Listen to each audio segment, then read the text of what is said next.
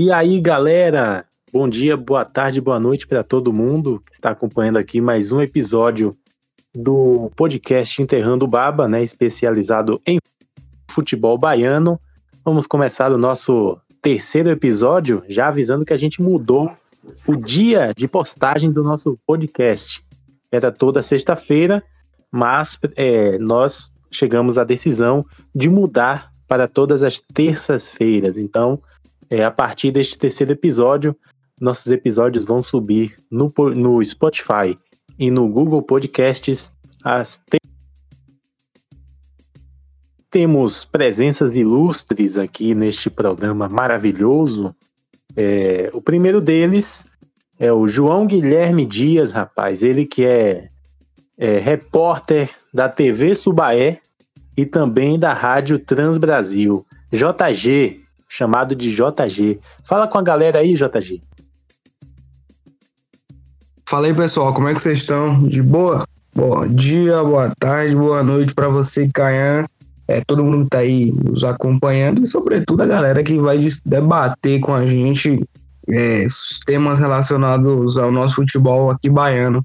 É, de antemão, quero agradecer pelo convite, fico muito honrado em participar desse projeto que é, tenho certeza que vai, vai dar super certo e é uma honra dividir esse, esse podcast aqui com pessoas, com amigos que eu tive a sorte de fazer na faculdade e levar para a vida. Então, Caian, Léo, muito obrigado pelo convite de vocês. Como você falou aí, para quem não me conhece, meu nome é João Guilherme Dias, sou jornalista, sou repórter da Rádio Transbrasil, aqui de Feira de Santana, e sou produtor da TV Subaé.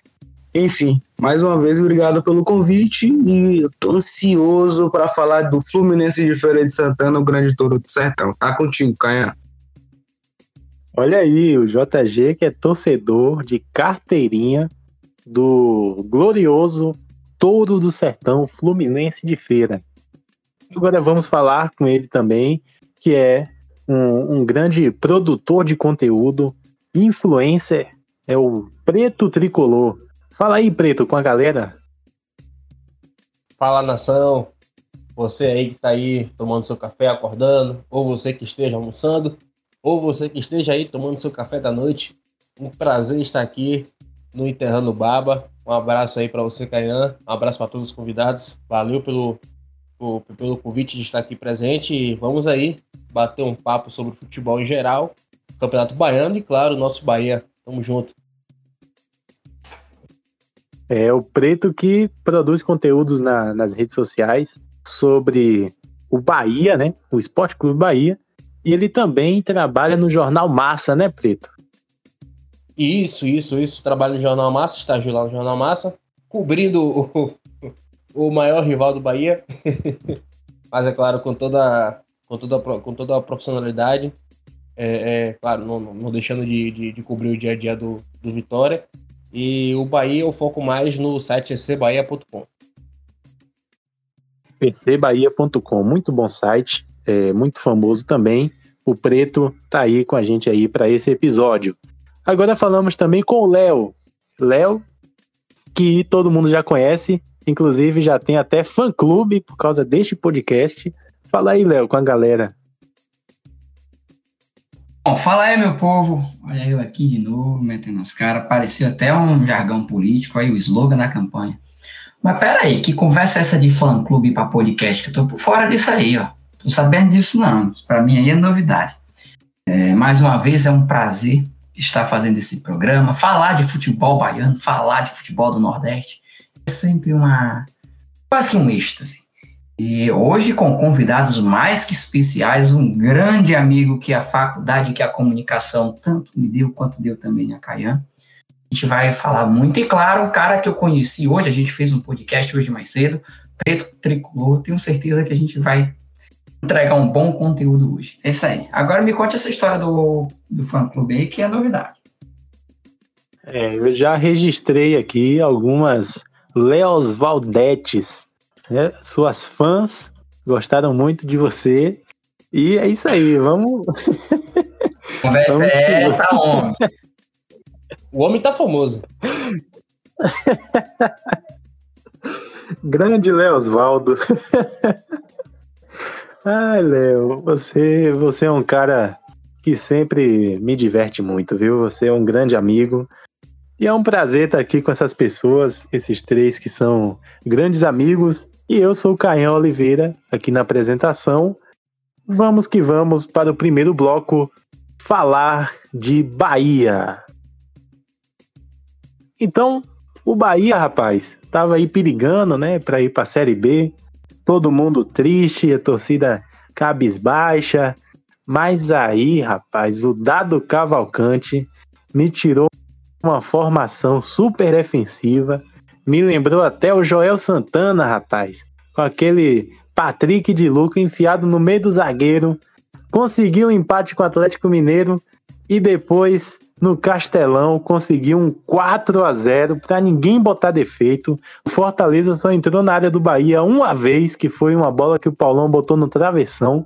E o Bahia conseguiu escapar ali na direita com o Rossi e com o Nino Paraíba e conseguiu os seus quatro gols, né? Um, um, placar histórico. O Rodriguinho, que fez três gols, entra para a história do tá? Não, talvez não seja ídolo, mas entrou para a história, né? Com, com esses três gols aí que mantém o Bahia na Série A. E o Bahia também faz história, rapaz, porque na, na era dos pontos corridos, de 2003 para cá, é a primeira vez que o Bahia consegue ficar cinco temporadas seguidas na Série A.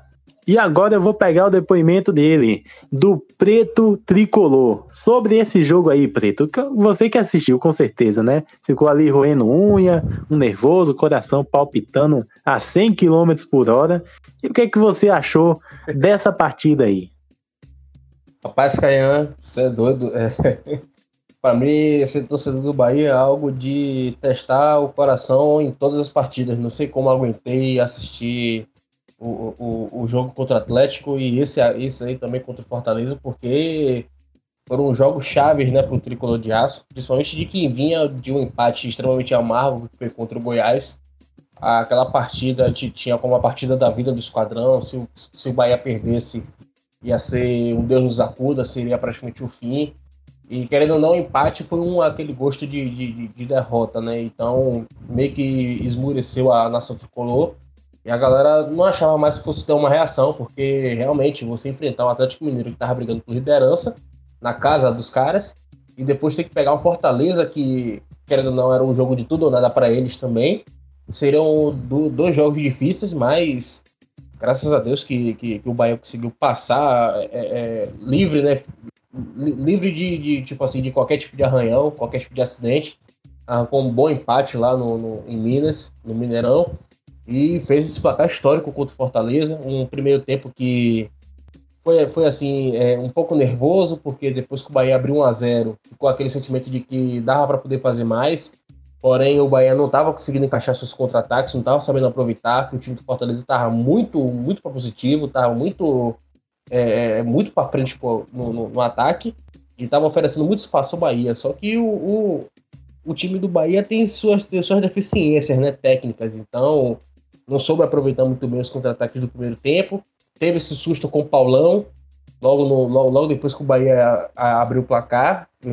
Acho que ali Douglas tirou com os olhos, ou foi os deuses do futebol que tirou aquela bola, porque o Paulão estava livre, ele, ele Alice e País das Maravilhas poder empurrar a bola nas redes mas ele conseguiu mirar a bola na trave, no, no travessão debaixo da trave. E depois disso, fez o segundo tempo, o Bahia conseguiu encaixar o, o, segundo gol e depois dali foi só alegria, né? Três gols de Rodriguinho, o Rei tá de volta e os adversários também ajudaram, né? O, é, o Vasco e o Red Bull Bragantino e graças a Deus hoje estamos comemorando a permanência na Série A por mais um ano. É isso aí. Mais um ano na Série A, o Bahia. Gente, eu sou torcedor do Bahia, tá? Foi um jogo realmente muito nervoso. É, eu critiquei muito a escalação, não gostei, mas minha língua foi queimada. E você, JG, como é que você viu aí essa permanência do Bahia é, na Série A? Rapaz, para além disso, eu quero destacar aqui a atuação, é, além do, do jogo primoroso que o Rodriguinho fez. É, eu acho que o Rodriguinho estava devendo para os torcedores do Bahia, para o clube, uma atuação como essa que ele teve é, nesse último jogo contra o Fortaleza, porque quando o Rodriguinho chegou para o Bahia, expectativa alta, né, por tudo que ele fez, é, sobretudo no Corinthians, e o Rodriguinho ficou devendo muito. Ficou devendo muito, não era aquele Rodriguinho de, de outros campeonatos, e a torcida estava na bronca com ele, e o Rodriguinho teve uma atuação é, impecável. Para além do Rodriguinho, eu quero destacar aqui também, cara, é a partida que o lateral Nino Paraíba fez. Nino que por diversas vezes é, a torcida pega no pé dele, tudo, enfim, mas Nino Paraíba e Rodriguinho, partida, partida muito, muito boa é, contra o Fortaleza e eu confesso que fiquei feliz com a permanência do Bahia primeira divisão. Isso é bom para o nosso futebol, é bom para o futebol nordestino.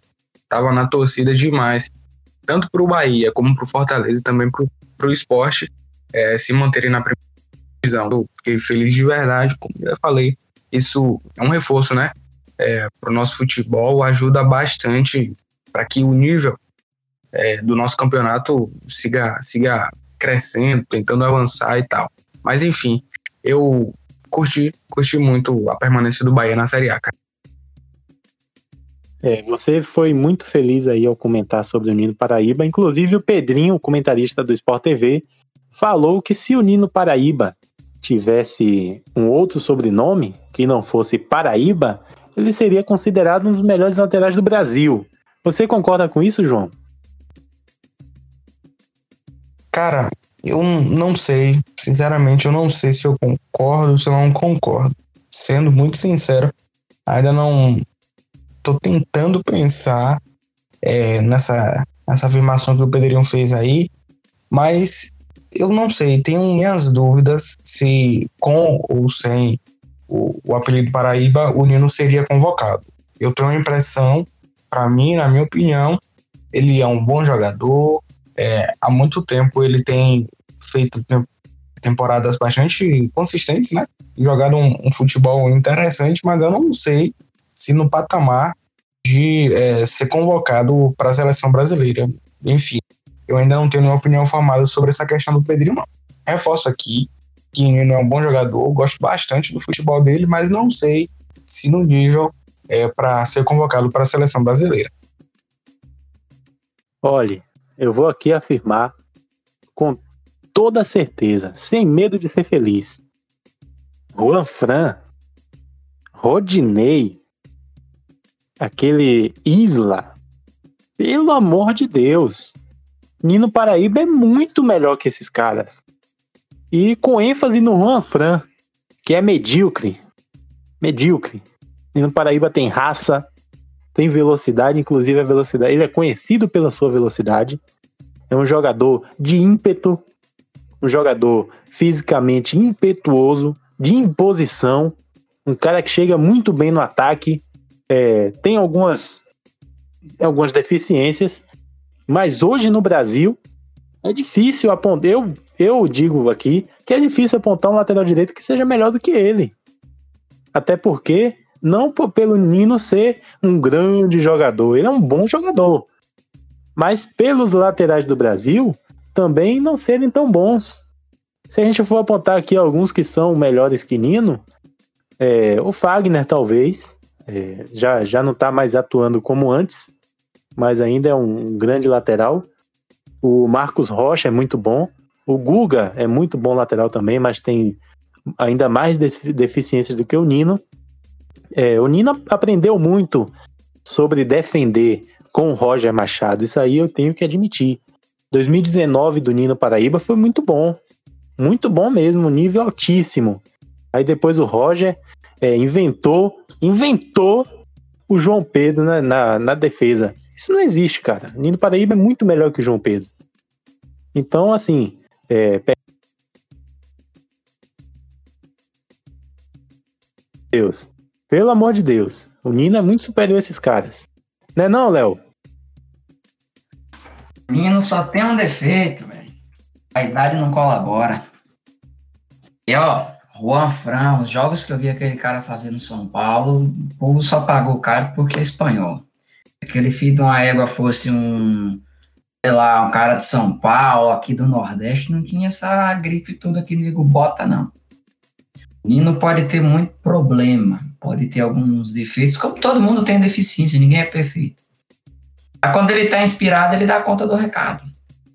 O que pesa nele é a idade, e aí o físico já não chega a responder.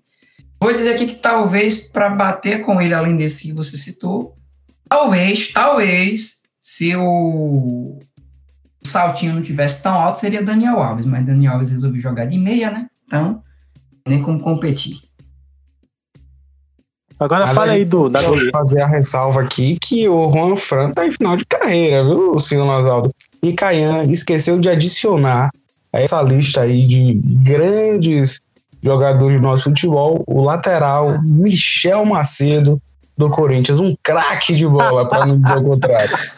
Tava demorando. Pelo amor de Deus, né, Ju? Não, eu vou adicionar um aqui, Samuel Xavier.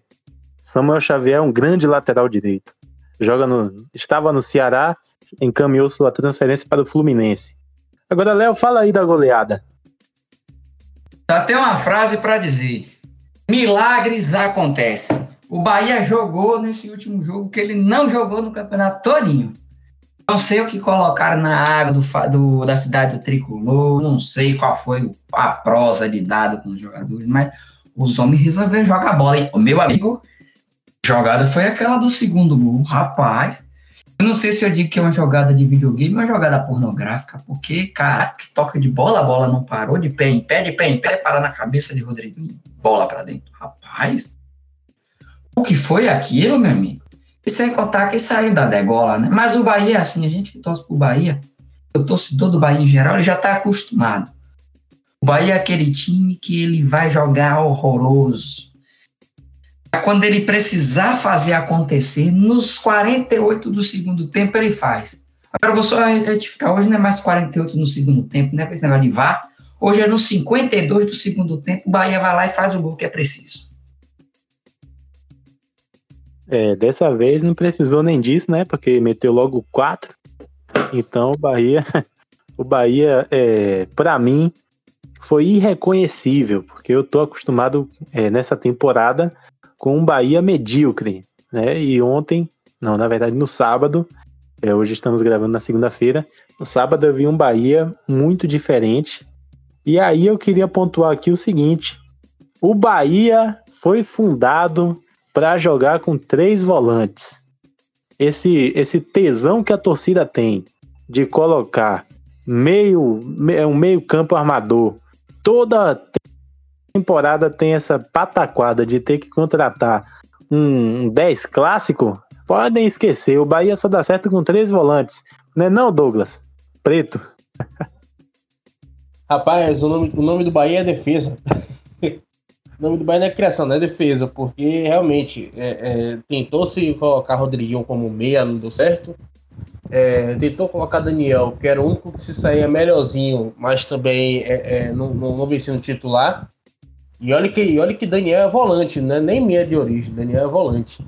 E a formação que mais vem dando certo no Bahia é com três volantes, que foi aí que, dado Cavalcante, conseguiu é, é melhorar né, é, esse elenco do Bahia, que, é, que foi tão fraco ao longo do campeonato, que nesse recorte dos últimos jogos conseguiu fazer um, um bom desempenho, querendo ou não ali achando o Patrick de Luca, colocando ele, ele no meio, mas sempre, sempre recuando para poder fazer a linha de três zagueiros. E é isso aí, espero que venham, venham mais bons volantes aí para poder compor o meio do Bahia e que a gente não precise mais ficar caçando 10 clássico para poder gastar dinheiro. Gasta com volante mesmo que tá bom. Inclusive, Douglas, é, só para endossar seu comentário, e você vai falar sobre isso. Em 2019, o Bahia tinha um esquema é, com, com, três volantes. A gente tinha Gregory, Elton e Douglas.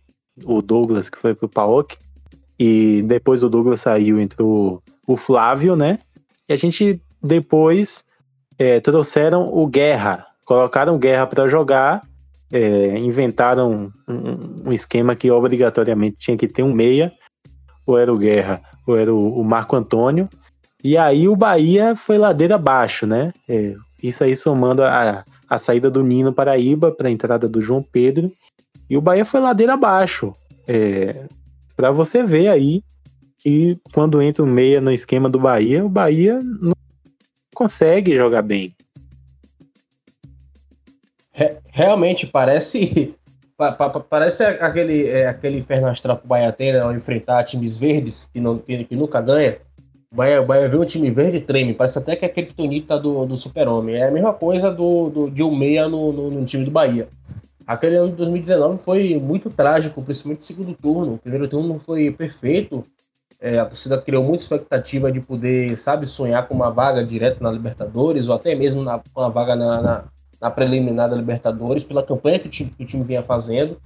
E aquele pilar de três volantes que você citou aí era muito boa, com, com, com Douglas, com Gregory. E depois que Douglas saiu, Douglas Augusto saiu para o PAOK, é, o time se perdeu.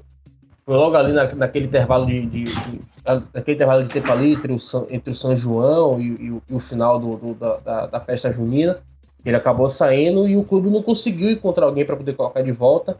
Tentou ali com o Flávio, mas Flávio ainda era muito, ainda estava ainda um pouco verde, estava era contratado da equipe de transição e depois teve que vir para o time principal. Foi amadurecer depois a partir do, do, do, início da temporada 2020. E o Bahia sofreu muito ali no ano 2019 com, com, com Guerra, né? Guerra é tão bom que no jogo contra o Santos, no Pituaçu, ele entrou, conseguiu fazer o pênalti e saiu, e saiu machucado, né? Então, só pra você ter noção de o quanto Guerra foi bom no Bahia. Douglas levantou a informação aí que me preocupa. Diga. Bahia não gosta de, o Bahia não gosta de time verde e só da Série B subiram quatro. é verdade, isso. Ou, ou, seja, vamos lutar para zona de abaixamento novamente. Pelo, me, pelo menos oito derrotas a gente tem. Olha, o Bahia, é realmente essa questão do time verde, né? É, demorou para ganhar da, da Chapecoense Acho que a primeira vitória sobre a Chapecoense veio em 2018, não foi, é, Preto? Foi, foi, foi em 2018 com o jogo aqui dentro de casa. Com a, só, só é, me engano, foi gol de Elber. Gol de Elber. Foi gol de Elber? Uma... Acho, é, foi, é, foi gol de Elber, foi, realmente. Foi, foi, gol de Elber. Uma, boa, uma bela jogada tramada por Zé Rafael ali na, na, na, na, na, na linha da grande área, ali na meia-lua. Ele dá um passe açucarado para Elber que estufa as redes. Eu tava nesse jogo, Verdade. tinha acabado de sair do Enem e fui direto pro jogo. Verdade, rapaz. E no primeiro jogo com a Japecoense, a gente perdeu na Fonte Nova um golaço do Thiago Luiz em 2014. É, Bem no ano do rebaixamento. Isso. O Palmeiras a gente não ganha em Salvador desde, desde 1988. o Curitiba tinha um outro um outro é, é, outro tabu, né, que a gente não ganhava desde 85. E então time verde sempre aí uma pedra no sapato do Bahia, né? O que salvou o Bahia do rebaixamento, rapaz, foi vencer os dois jogos contra três equipes que foram Botafogo, Curitiba e Fortaleza. A gente venceu os dois e com isso somamos 18 pontos, né? 18 de 41. Então, é, o Bahia está salvo, não cai mais. É o, o Vasco virtualmente rebaixado. Goiás, Curitiba e Botafogo já na segunda divisão. Botafogo ganhou do São Paulo, né, rapaz? Pois é. E agora eu quero ver aí as considerações finais sobre o Bahia. Tem mais algum comentário aí, Preto? Assim, é, só falando sobre a renovação do Patrick de Luca, né? Essa informação mais cedo no, no, no site Bahia Notícias, pelo grande jornalista Ulisses Gama, que soltou lá, soltou lá seu furo. Lá ele, ele falou, ele divulgou que Patrick de Luca deve, deve renovar com o Bahia até 2022. Acho que é uma grande renovação por parte do, do, do tricolor.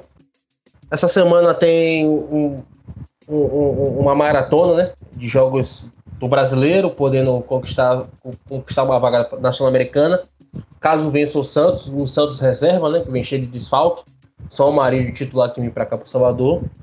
E torcer para que o esporte perca também, porque além do Bahia ganhar, o esporte precisa perder para o Bahia conseguir essa vaga no Sul-Americana aí, ganhar o seu, seu presente de consolação. Final de semana tem. É, não, quarta-feira, um dia antes, tem o Baiano. Final de semana tem estreia da Copa do Nordeste. E esperamos que o Bahia possa entender seus erros de 2020 para que o 2021 seja um pouco melhor, não seja tão sofrido, porque essa torcida, essa nação tricolor não merece. É, rapaz, o Guilherme Bellintani tem que colocar a mente na forma, porque, rapaz, é, o que ele fez em 2020, para mim, é, é, imperdoável, né?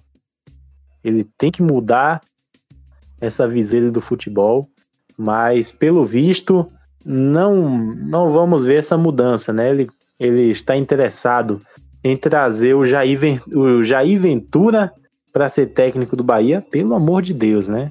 Pelo amor de Deus, Belintani. Jair Ventura, vamos pensar fora da caixa, né?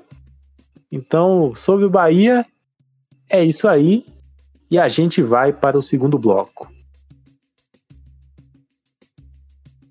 Agora, no segundo bloco, vamos falar de campeonato baiano, porque neste domingo tivemos Baianão, rapaz. Um domingo de Baianão. Que saudade, hein? Na Fonte Nova, o Bahia perdeu para o, a Juazeirense por 2 a 1 de virada. E em Feira de Santana tivemos dois jogos dos dois clubes de feira pela primeira vez na história. Bahia de Feira enfrentou Jacuipense no, na Arena Cajueiro e o Fluminense de Feira perdeu por 1 a 0 para o Atlético de Alagoinhas no Joia da Princesa. Eu quero saber aqui do nosso querido João Guilherme Dias sobre essa derrota do Touro do Sertão. E aí, rapaz? Rapaz, a situação no Fluminense já estava, é, acho que até de certa forma profetizada desde a formação do elenco, desde antes o campeonato começar. O Fluminense apostou aí num treinador jovem, Thiago Santa Bárbara, um elenco que não tem peças relevantes, não tem nomes assim conhecidos do, do grande público. E o resultado vem no campo, né? O Fluminense perdeu na estreia, no Joia da Princesa, perdeu de 1 a 0 para o Atlético de Alagoinhas. É Atlético que teve a estreia do treinador, né? O Estevão Soares, foi contratado para é, comandar o Carcará. E o jogo do Fluminense, um jogo feio, sabe aqueles jogos que a gente assiste e fala: caramba, que jogo feio é esse, meu Deus? Jogo muito ruim, 1 a 0 gol de falta do Atlético, é, que na minha avaliação o goleiro do Fluminense falhou, fez um golpe de vista, achou que a bola ia para fora e a bola foi para dentro do gol. 1 a 0 Atlético e só para a gente é, destacar aqui, ganha. O Fluminense jogou boa parte do, do jogo, segundo tempo inteiro, e acho que mais uns 10, 15 minutos do primeiro tempo, com um jogador a mais. E ainda assim, o Toro não conseguiu vencer. É, situação complicada do Fluminense, jogo feio, time que não, não me agradou, confesso para você, e tô com, tô com muito medo é, da sequência do Fluminense nesse Baianão. Torci aí para não cair. Acho bem provável o Fluminense tentar uma vaga no G4. Espero que eu esteja errado, mas acho que com esse time aí, muito difícil. E eu quero destacar aqui, eu não sei se vocês viram o lance, rapaz, da expulsão do jogador do Atlético em cima do meio do Fluminense, Igor Alves. Meu Deus, expulsão criminosa o jogador do Atlético tinha que sair de camburão do Joia da Princesa ontem, viu? Vocês viram lance, gente? Rapaz, impressionante. No mesmo, no mesmo momento, é, já subiu um, um, uma melancia no tornozelo do, do meio-campo do Fluminense. Entrada feia, criminosa. E que o juiz só expulsou depois de muita confusão, porque o quarto árbitro é, alertou a ele que, que o lance realmente tinha sido para expulsão. Porque de início o juiz deu um amarelo e ficou nisso. Mas, velho, que pancada o jogador do Atlético deu no Fluminense. Enfim, de todo do sertão é isso, Caio. É, eu trabalhei no jogo do Bahia de Feira, né? A gente fez um, uma jornada dupla na Rádio Sociedade de Feira, é, mas estava, obviamente, é, ouvindo o jogo do Fluminense E eu percebi que esse Igor Alves, é, nos minutos em que ele ficou em campo, o Fluminense jogou melhor do que o Atlético. Não sei se você tem essa impressão, João, mas o, o Igor estava sendo responsável por todas, pela criação de todas as jogadas de perigo do Fluminense. Inclusive, o Fluminense perdeu algumas oportunidades de abrir o placar. É, teve um pênalti não marcado para o Fluminense, enfim. É, o Fluminense, depois que o Igor foi retirado de campo, né? Porque eu acho que com certeza é, o Atlético estava incomodado com a, a, performance dele e tiraram ele do jogo, né? De forma é, tendenciosa ali, de forma maldosa. E aí o Fluminense perdeu com o gol de falta do Dionísio. É, você tem essa impressão também, João? Sim, sim. O Igor tava jogando muita bola e eu acho que a equipe do Fluminense teve um apagão quando perdeu a sua referência, quando perdeu seu meio campo lá, não conseguiu de jeito nenhum, mesmo com as alterações do treinador, mesmo com uma, uma vantagem é, numérica né, de homens em campo, com um a mais, viu quase inteiro. E, enfim, muito ruim o jogo do Fluminense. É, para ligar o alerta, a gente ainda está na primeira rodada, eu sei que está cedo para falar, mas é, como torcedor do Toro, do nada animado, é, uma impressão, Canhã e torcida do Fluminense de Feira de Santana, que a gente vai sofrer mais um ano. É, é difícil, né? Chega a bater aquela tristeza em torcer, em ver a situação do nosso clube, mas, enfim, a gente vai seguir, vai continuar torcendo pro Toro. E, Caio, eu quero ressaltar aqui também que eu senti muita falta de uma referência, um 9 lá na frente do Fluminense, porque tipo, tava o tempo inteiro cruzando bola na área, é, fazendo aquela agonia lá na zaga do Atlético, mas não tinha uma referência, não tinha um 9. E eu senti muita falta de um centroavante ontem na equipe do Fluminense. É, o Fluminense que perdeu o Igor Alves, o jogador que entrou no lugar dele, medíocre, né? O Cariri, medíocre, não conseguiu é, fazer nem 10% do que o Igor estava fazendo. E aí o Fluminense caiu, tanto que o Cariri foi substituído durante o jogo. Ele entrou e foi substituído. Né? Uma, uma performance muito abaixo e o Fluminense acabou perdendo aí e no final do jogo ainda contou com uma defesaça do goleiro Fábio Assis, do Atlético, né? O Fluminense chegaria ao seu empate. Agora vamos falar do Bahia de Feira, né? Vamos falar do Bahia de Feira, que empatou em 0 a 0 com o Jacuipense. Eu, eu sou setorista do Bahia de Feira pela Rádio Sociedade de Feira e estava nesse jogo, vi a partida toda, mas quem vai comentar aqui é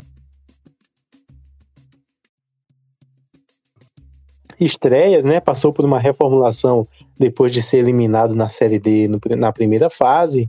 É, trouxe o técnico Oliveira Canindé, que é um técnico de lastro, treinou Santa Cruz, América de Natal, CSA, foi campeão do Nordeste pelo Campinense em 2013.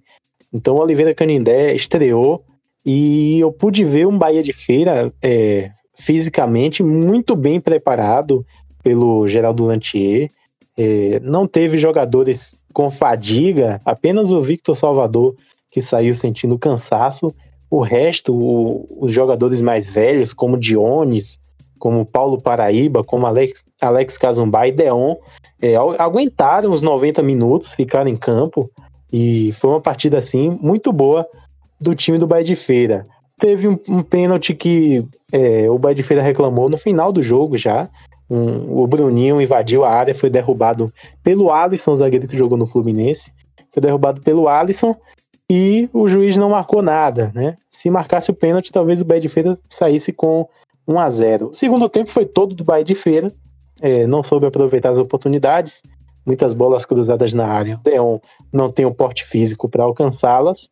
E foi isso aí, 0 a 0 O que, que você achou desse jogo, Léo? Como eu tinha dado meu palpite no episódio retrasado, seria um jogo duro. É, não seria um jogo fácil. Inclusive, se eu não me engano, não lembro o placar, mas acredito que não foi 0 a 0 mas eu apostei no empate. E são, são dois candidatos ao título, né? Seria um jogo complicado. Eu não pude acompanhar o jogo incompleto, porque eu estava trabalhando na, na, correria, fazendo imagens, acabei não, não acompanhando 100%, mas estava ali acompanhando os lances pelo, por sites, um pouquinho ali do, do Google também. É, o Fluminense, o Bahia de Feira, ele vem com um time vem se estruturando ao longo do tempo e agora arriscou, né, com o um novo treinador. Parece que já está começando a dar essa nova cara, assim como você falou, a parte física. Porque esse ano o Bahia de Feira tem uma, alguns bons objetivos para avançar, não só no Campeonato Baiano, né? Talvez o Campeonato Baiano vai ser só o preparativo para algo maior que a Copa do Brasil. E com as novas contratações, com o novo técnico, é, me surpreendeu o Bahia de Feira não ter ganhado. Como você falou aí, o Bahia de Feira jogou melhor do que a Jacuipense. E sobre a Jacuipense, eu posso dizer que eu esperava mais. Eu esperava ela jogar aqui em feira e ter um desempenho maior. Os últimos jogos aqui, tanto, aliás, os jogos de Bahia de Feira e Jacuipense, por si só são jogos duros, né? É, todos os jogos da, de, desde que, a, que os dois times começaram a se encontrar, são jogos que você vai chegar aqui e falar, ó, já sei quem vai ganhar, esse jogo é do Jacuipense. Não, esse jogo é do Bahia de Feira. Sempre Pô, são jogos disputados, foi. Apenas o jogo do Baianão 2020 que não teve tanto equilíbrio. Né? O Jacuipense goleou o Bahia de Feira por 4 a 1 Siga. Mas é, é uma situação que é bem à parte, né? São dois times Sim. concisos, um trabalho extra-campo excepcional. E o fruto está aí no resultado. Jogos equilibrados, e esse foi mais um deles. Não vai fugir a regra, exceto esse último que você falou aí agora. Pronto, sobre o Bahia de Feira é isso aí. Agora a gente vai falar com o Preto Tricolor sobre essa derrota, rapaz, do Bahia. O Bahia perdeu pela primeira vez na história para o, o, a Juazeirense. Eu sempre falo o Juazeirense. Para a Juazeirense. Perdeu na Fonte Nova por 2 a 1 de virada. E aí, Preto, você que trabalhou nesse jogo, fala aí pra gente o que é que aconteceu nesse jogo aí, rapaz. Pois é, né? É, estreamos o Baianal com o pé esquerdo. Usamos tanto o, o, rival por não ter passado no vestibular, mas quem diria, né? Nós perdemos para o Cancão de Fogo dentro de casa deixamos eles vencerem dentro do nosso, dentro do nosso, dentro dos nossos domínios. E a equipe de transição treinada pelo, pelo, pelo professor Cláudio Prates, né, que estava aí como auxiliar técnico do time principal e hoje é treinador do Sub-23, acabou aí conhecendo sua primeira derrota. Falou que o time teve muitos erros e realmente o, a equipe de transição errou muito. Mas é aquilo, é o primeiro jogo, é a primeira partida, é o jogo de estreia esperar que corrija para o, o, as próximas rodadas. Né? O time do Bahia começou relativamente bem e, e ainda saiu do, do, do, primeiro tempo. Saiu do primeiro tempo, não. Abriu o placar no primeiro tempo com o Bruno Camilo, um belo gol. Inclusive, esse cara pode, pode dar bons frutos ao esquadrão de aço ali no meio-campo. É um cara que, cadecia bem as jogadas, tem um belo chute de fora da área. Tem boas referências dele de quando ele estava no, no, no Juventude. E logo no final do primeiro tempo, a Juazeirense chegou a empatar a partida com, com um belo chute de, de fora da área. Sal, é, salvo engano, não me lembro muito bem o nome agora, mas eu sei que foi, belo, sei que foi um belo gol. Sapé, né? Pronto. Eu sei que foi um belo gol. E foi a partir dali que o time, os dois times foram para o vestiário, no segundo tempo voltou e, e é claro, né? O gol da, da, da do triunfo da Juazeirense saiu de forma. É, é, vamos se dizer assim de forma, de forma feia, né, para pro Bahia e pro goleiro do Bahia, né? Que é o Leandro Matheus, goleiro que estava na, na base do Palmeiras, e que a gente já tinha uma noção de que ele não era um goleiro que passasse segurança. Mas mesmo assim, né, o Bahia foi lá e contratou o cara. E o cara hoje é o goleiro titular da equipe de transição e me fez aquela pataquada no segundo gol da Juazeirense. O cara, o cara consegue dar um rebote no pé do, no, no, no, no, no pé do cara da, da Juazeirense para poder virar o placar. E que só não fez mais por incompetência, porque o goleiro ainda conseguiu entregar mais bolas no pé, nos pés dos atacantes da, do Cancão de Fogo. Então, acredito que, claro, teve mérito da, da Juazeirense, porém a equipe do Bahia errou muito, principalmente na sua defesa, e quem tá lá debaixo dos três paus. É isso, eu já ia te perguntar, rapaz, se o goleiro era Anderson, se Anderson tava no time de transição, porque não, eu, não, realmente, eu realmente não sabia. realmente eu não sabia o nome dele, eu não tinha visto a escalação. Mas agora você me falou aí, eu ia te perguntar se era Anderson ali.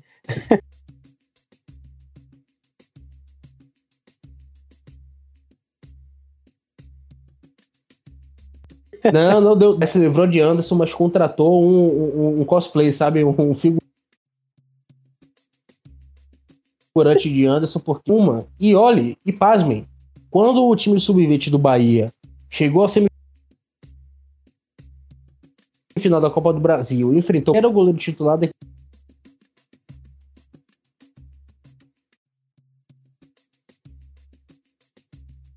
sub-20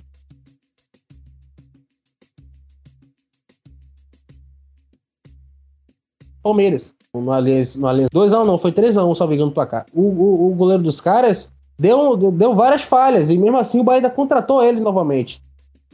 Os Teixeira não poderia ser esse goleiro, não? A questão é o seguinte, como ele tava com, com a equipe de, dos profissionais, então não tinha como fazer essa logística dele poder vir pro jogo de transição, entendeu? Porque o Bahia jogou em Fortaleza. E o jogo, esse jogo é, contra a Juazeirense foi aqui em Salvador.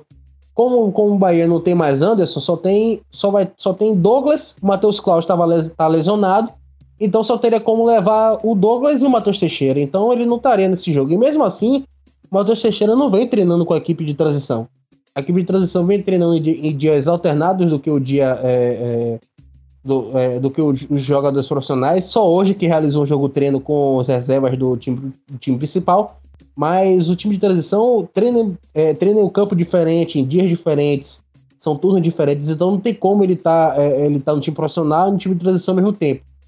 Provavelmente, é, já discutindo aqui com, com, com, com o Baiano e Copa Nordeste as próximas rodadas, provavelmente com o final do Brasileiro na quinta-feira, o Bahia deva usar a equipe de transição para a estreia da Copa do Nordeste e no jogo do, na próxima rodada do Baiano que é contra o Docimel, o jogo que teve horário antecipado para as 18 horas, por conta do toque de recolher aqui na Bahia e ficou mais cedo. E o, o time faz o jogo quarta-feira contra o Docimel e no domingo joga contra o Salgueiro, lá no Cornélio de Barros, também às 18 horas de do, próximo domingo, estreando pela Copa do Nordeste. Eu acredito que o Bahia de, deva usar aqui de transição nessas primeiras rodadas para poder dar um descanso, dar uma folga, um, um certo, um pequeno recesso para os jogadores profissionais. É exatamente isso. O Bahia vai jogar a primeira rodada da Copa do Nordeste com o time de transição. Então fechamos aqui o segundo bloco sobre o Campeonato Baiano. Vamos para o terceiro bloco onde fazemos as nossas projeções aí para essa rodada do Campeonato Baiano de meio de semana, o Campeonato Brasileiro com Bahia e Santos e a Copa do Nordeste no final de semana. Então, galera, vamos começar o nosso terceiro, o nosso terceiro bloco aqui com os palpites, as projeções. E eu vou começar pelo jogo do Vitória contra o Atlético de Alagoinhas, válido pela terceira rodada da Copa do Nordeste. E aí, Preto, esse jogo aí, Atlético de Alagoinhas e Vitória. Diga aí seu palpite. Rapaz, vai ser um jogo. Acredito que vai ser um jogo encardido, vai ser um jogo difícil. Porque o Atlético de Alagoinha sabe jogar bem dentro dos seus domínios. E o gramado do Carneirão também não ajuda muito. Acompanhei o último jogo do, do, do, Vitória contra o Nirbe, né? Na estreia do, do Baianão. E o campo é muito irregular, é, é, é, é muito fofo, a bola não, não, não consegue rolar direito, fica quicando muito. Mas o time do Vitória tem um certo costume já com esse gramado por ter jogado lá no, no, no jogo, no, no, jogo de estreia, a partida de estreia. Então, eu acredito que consegue sair de lá com um novo empate. Deve ser um, um, um empate. Não, eu não digo 0 a 0 mas eu acho que vai ser um empate esse jogo. É, empate. Mas diga o placar, rapaz. Placar? 1 a 1 1 a 1 rapaz. 1 a 1 Agora vou pegar o palpite do JG. Diga aí, rapaz, seu palpite para esse jogo. Pô, rapaz, eu vou apostar na vitória do Carcará. Vou apostar numa vitória por um placar simples, placar mínimo, 1x0 Atlético lá em Alagoinhas para cima do Vitória. Jogo válido pelo Baianão. E você, Léo? Vou acompanhar meu relator aí, o João Guilherme, JG. Dar cancão aí por, pelo, tanto pelo futebol que o Cancão vem, ou Cancão não, Cacará vem apresentando, e também pelo futebol do Vitória. A gente viu como o Vitória jogou é, no passado com o NIB, no jogo passado com o NIB. Só, só fez aquele jogo de 3 a 3 porque foi o NIB. Acredito que com o Atlético ele não vai ter vez, não, mas eu acho que vai ser aí 2 a 1 pro Atlético de Alagoinhas. E eu digo que vai ser 2 a 1 para o Vitória. Vou apostar aqui em uma evolução do rubro negro, né? Uma semana já treinando e eu acho que o Vitória vai vencer por 2 a 1. Agora falando de Jacuipense e Unirbe, o jogo no Pituaçu, começando com o Léo. Paz, para duro, o Unirbe tem um time que tem me surpreendeu. Que dá 2 a 0 Jacuipense, ainda que o Unirbe seja tenha tido uma evolução. Aí o Jacuipense lá em Pituaçu, ela manda e desmanda, né? 2x0 Jacuipense. É, rapaz. E você, JG? Eu vou apostar na vitória do Esporte Jacuipense. 2x1 Jacuipense para cima do NIB. Acredito que vai ser um jogo bem disputado, mas com é, uma tendência de favoritismo pro Jacuipense. 2x1 Jacuipense. E aí, Preto? Vou de 2 a 0 Jacuipense. É, pouco com, com o relator, o primeiro que apostou no placar, o Sherlock. Ele, ele falou muito bem que a Jacuipense manda e desmanda dentro de Pituaçu. Consegue fazer valer muito bem esse modo de, esse de campo. E acredito que consegue vencer com facilidade. É, não vai ser dessa vez para o NIRB. Eu vou de 2 a 0 para o Jacuipense. Dois gols de Dinei. Agora vamos falar de Juazeirense e Fluminense de Feira, começando com JG. Sem clubismo, sem clubismo, porque nesse podcast aqui o clubismo não tem vez. Ele bate e volta, o clubismo corre desse podcast. Eu vou apostar na vitória do Toro do Sertão, também por um placar de 1 a 0 só para a gente é, respirar esse início de Baianão. 1x0 Fluminense, sem clubismo reforçando. sem clubismo, né? 1x0 Fluminense. E aí, Léo, vai sem clubismo também? Rapaz, difícil, velho. Mas já o, o Fluminense jogou bem no último jogo, né? O Caseires também jogou bem, mas só ganhou por causa das falhas do, do nosso mão de quiabo lá do Bahia. Um a um aí. Um a um. E você? É, que jogo foi esse que, que Léo viu aí para dizer que o Fluminense jogou bem? Tava vendo o jogo ao contrário, foi? até machucarem o cara, até, até torar o pobrezinho lá do meio de campo, tava jogando. Ai, ai, viu? Esse podcast é engraçado. O, agora eu quero saber do Preto. Juazeirense e Fluminense no Adalto, Adalto Moraes. 1x0 Fluminense de feira. E eu vou na contramão. Vou apostar aí no 2 x 1 para a Juazeirense. 2 x 1 na segurança, mas o Fluminense vai dar trabalho lá no Adalto Moraes. Agora, Doce Mel e Bahia, começando com Preto. Acredito que o time consiga corrigir seus erros aí ao longo dessa semana e consegue consegue emplacar uns 3 a 0 em cima do Docimel aqui dentro de casa. Apesar de que no último confronto entre Bahia e Docimel, e foi justamente o, último jogo com torcida na Fonte Nova antes da pandemia, o Doce Mel deu, deu, deu trabalho e saiu daqui com 0 a 0 com chances de poder sair da. É, deixar a Fonte com os três pontos. Mas eu acredito que esse tipo de transição consiga se redimir da derrota, da, da estreia e consegue ganhar bem do Doce Mel. Aposta em 3 a 0 é, Mas o jogo não é dentro de casa, não, viu? O jogo é com mando de campo do Doce é, Mel. É, realmente. Aqui no Joia da Princesa. Realmente, realmente, bem lembrado, bem lembrado. Eu me passei, tava viajando.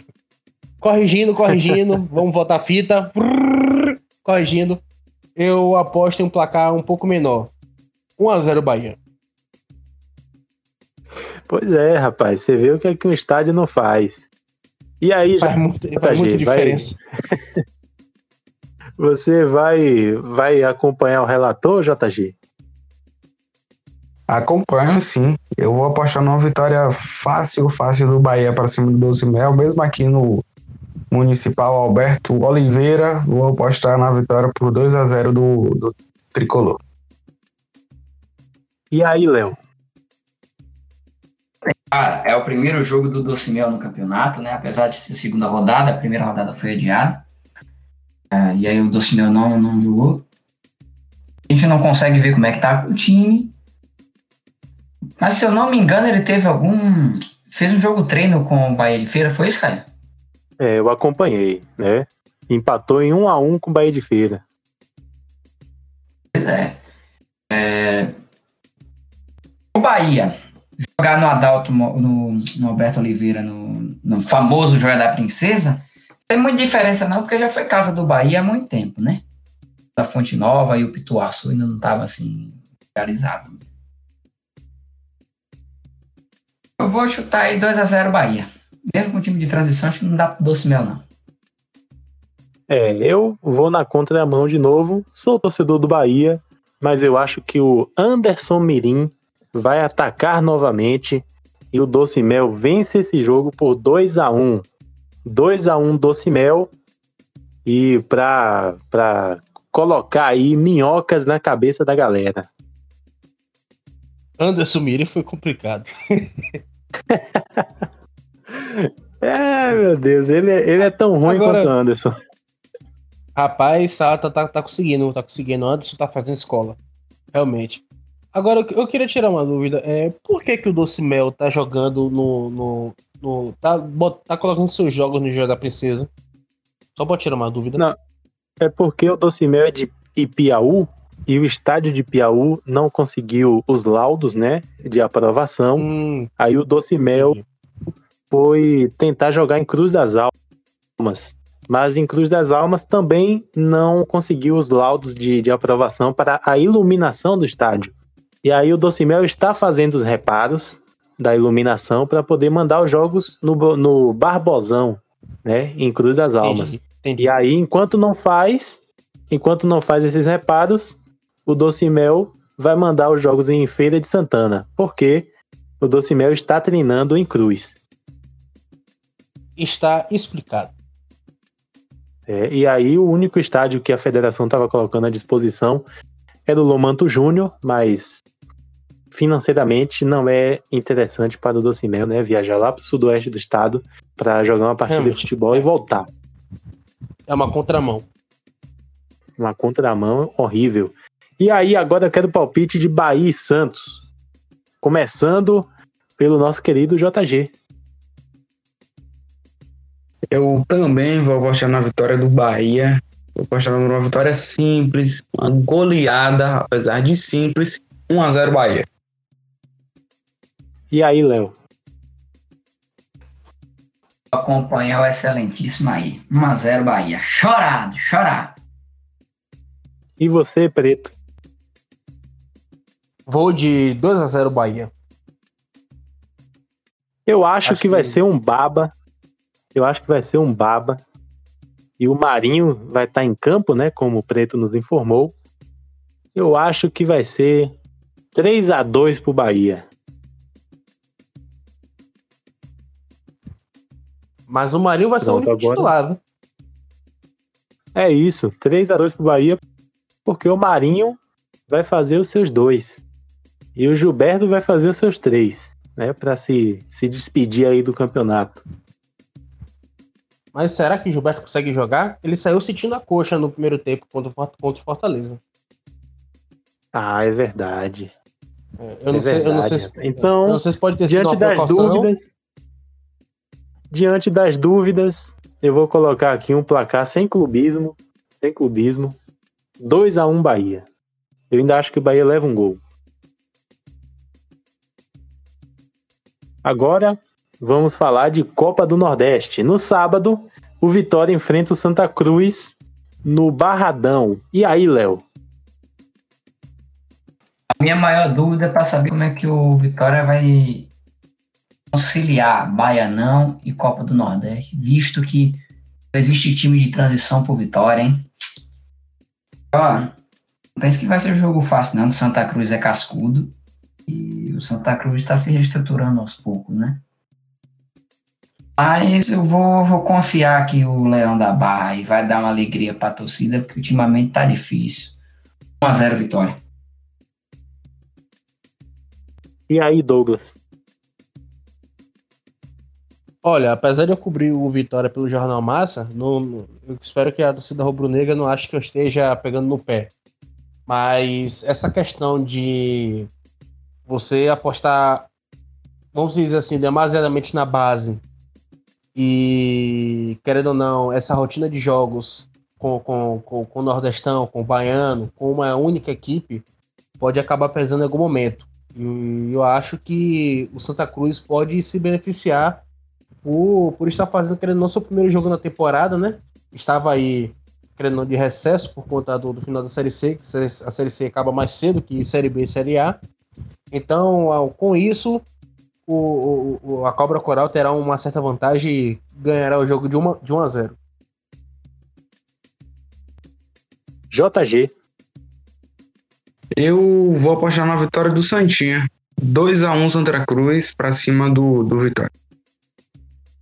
Olha, eu vou apostar no Vitória pelo seguinte: o Vitória já está jogando, vai estar com um certo ritmo de jogo. O Santa Cruz não joga há algum tempo. Então acho que o Vitória vence aí por 2 a 1 Mas não vai ser fácil, vai ser um jogo encardido. Mas o Vitória sai aí com, com seu primeiro triunfo na Copa do Nordeste. E agora, o último jogo: Salgueiro e Bahia no Cornélio de Barros. E aí, Preto?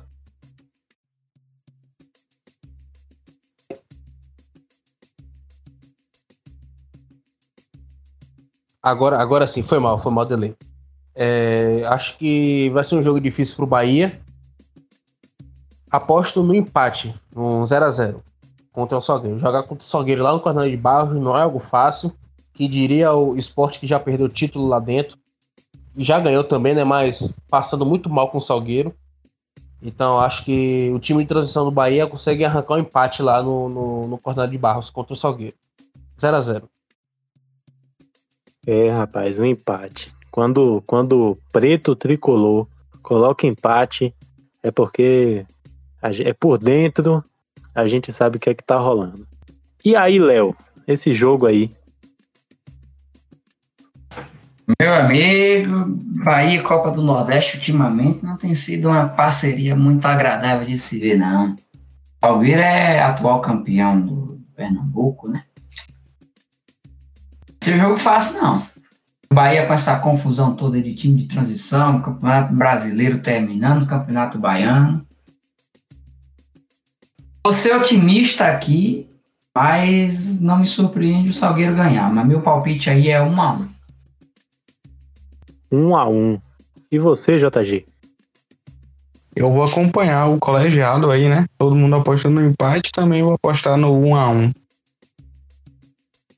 eu não estou tão otimista assim com o time de transição, mas eu vou apostar num 2 a 2 2 a 2 Salgueiro e Bahia. É, o time de transição aí trazendo um ponto para Salvador, para o time profissional dar sequência na, na competição. Fechamos agora o terceiro bloco das projeções. Valeu, galera. Estamos chegando ao final do nosso episódio número 3. Série B nunca mais. O Bahia não cai e fica na Série A mais um ano, hein? Pelo menos mais um ano o Bahia fica na Série A. E o Vitória, torço para que o Vitória suba, porque será muito bom para o Campeonato Baiano, ou para o futebol baiano. E também torcer para o Jacuipense subir para a Série B. Lucas, foi um prazer. Ô, Lucas, o quê, rapaz? Lucas foi, foi no episódio número 2. Preto, foi um prazer te ter aqui, meu velho. Muito obrigado aí pela sua disponibilidade, tá? E fica aí no meu convite para próximos episódios. De nada, Canha. Sou eu que agradeço. É, obrigado pela presença do, do, do, JG, do querido Sherlock Filho, que te gravou aí mais cedo, um outro, um outro podcast, muita resenha também sobre Bahia. E estamos aí à disposição. Qualquer, qualquer coisa é só, só me chamar que a gente aparece novamente aí para os próximos episódios. E que o Bahia possa fazer realmente, de novo, reforçando o pedido. Deus, sou eu de novo. Que o Bahia faça um 2021 melhor que 2020, porque não, há, não tem coração que aguente. JG, muito obrigado aí pela sua presença. Você também que é um cara que é, anda ocupado, né? É, trabalha na Globo e Aí, muito obrigado, tá? É, fica também nosso convite aí para você participar dos próximos episódios. Valeu, Caian. Valeu, família. Foi um prazer participar desse podcast. Resenha pura aí sobre o nosso futebol, sobre o Baianão. E, enfim, muito obrigado pelo convite. Reforçar aqui mais uma vez é, o quanto eu tenho orgulho de você, Caian, de Léo, por é, tocar nesse projeto aí do podcast. E sucesso para vocês. Valeu, Preto, também, trazendo aqui boas informações sobre o Bahia. E, enfim, estou à disposição. É, tenho certeza que nos próximos episódios a gente vai se ver. Valeu, família! Léo, foi um prazer mais uma vez. Você que é membro né, do nosso podcast, mas manda aí suas palavras finais desse, desse episódio. O que dizer desse papo, desse bate-papo, dessa resenha de hoje, com grandes figuras acompanhando a gente. Um prazer inenarrável participar hoje, falar do Bahia, do milagre, né? Milagre acontece.